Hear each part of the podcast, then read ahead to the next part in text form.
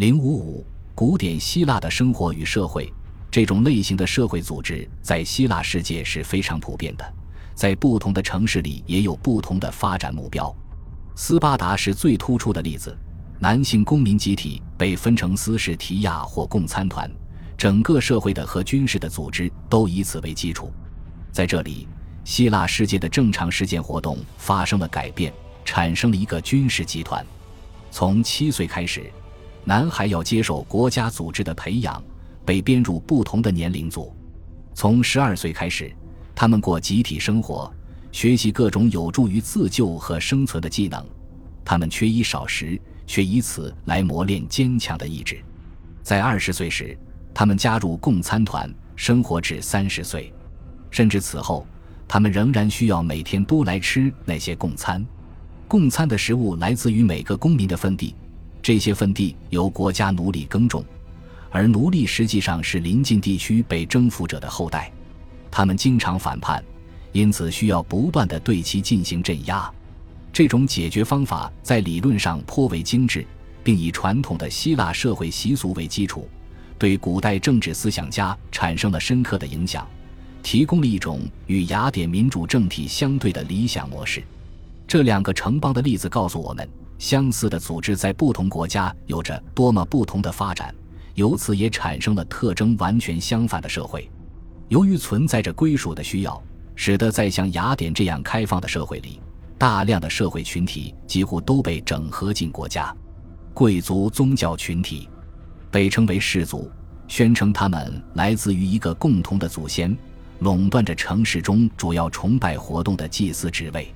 在较低的社会等级中，还存在着其他宗教群体，关注于一些次要的神和英雄的崇拜，但在宴饮和互助上有着强烈的社会目的。贵族酒会群体有时甚至被用作政治目的，但更为经常的是，他们沉溺于酒后莽撞的破坏以及对无辜路人骚扰的快乐之中。白天，同一个年轻人也会在其他的群体里出现。这些群体与各种各样的体育馆或竞技场有关。雅典还有各种利益社团、葬礼社团以及与个人的贸易和活动相关的社团，也存在着宗教或秘仪派别以及知识分子的组织，如柏拉图和亚里士多德的哲学学院。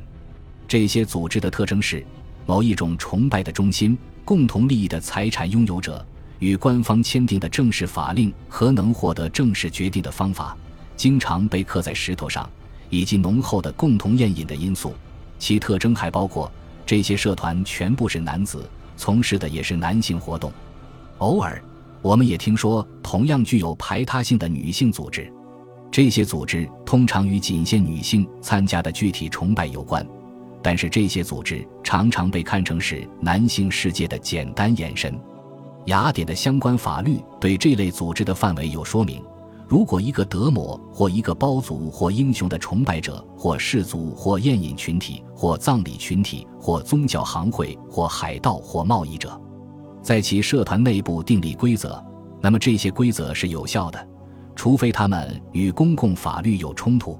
发达的希腊城市是各种社团组成的网络，正如亚里士多德看到的那样，正是这些社团产生了共同体的感觉、归属的感觉。而这正是城邦最本质的特征：血缘纽带与多种形式的政治、宗教和社会团体相适应，也与为了某种目的，无论是航海还是宴饮，亦或是葬礼而结成的伙伴关系相适应。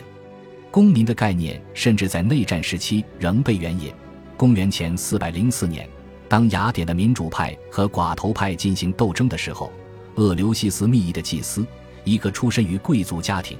但立场是民主派的人发出如下呼吁：公民同伴们，为什么你们要把我们赶出这个城市？为什么你们想杀死我们？我们从不曾伤害过你们。我们与你们共同分享着最神圣的仪式、献祭和辉煌的节日。我们与你们在歌队里共舞，一同上学，一起战斗，为捍卫我们共同的安全和自由。我们曾一起勇敢地面对来自陆地和海洋上的威胁。以诸神的名义，以我们父母的名义，以亲戚关系、婚姻和伙伴关系的名义，这些都是我们双方中的大多数人所共享的群体。我恳请你们在神和人面前感到羞愧，停止对我们祖国的伤害。在这样的世界里，可以明确的是，多种多样的关系限制了个人自由。的确有一种重要的感觉，即在希腊人的思想里，个人脱离集体自治的概念是不存在的。希腊人的自由是社会化的，被具体化在谈话和行动里。自由就是从这样的事实中获得的。同一个人属于一个德摩、一个包族、一个家庭、一个亲属群、一个宗教组织，而且居住在这个由冲突的群体和社会责任组成的复杂世界里。他拥有在各种需求间进行选择的自由，因此能够逃避某一社会范型的统治形式。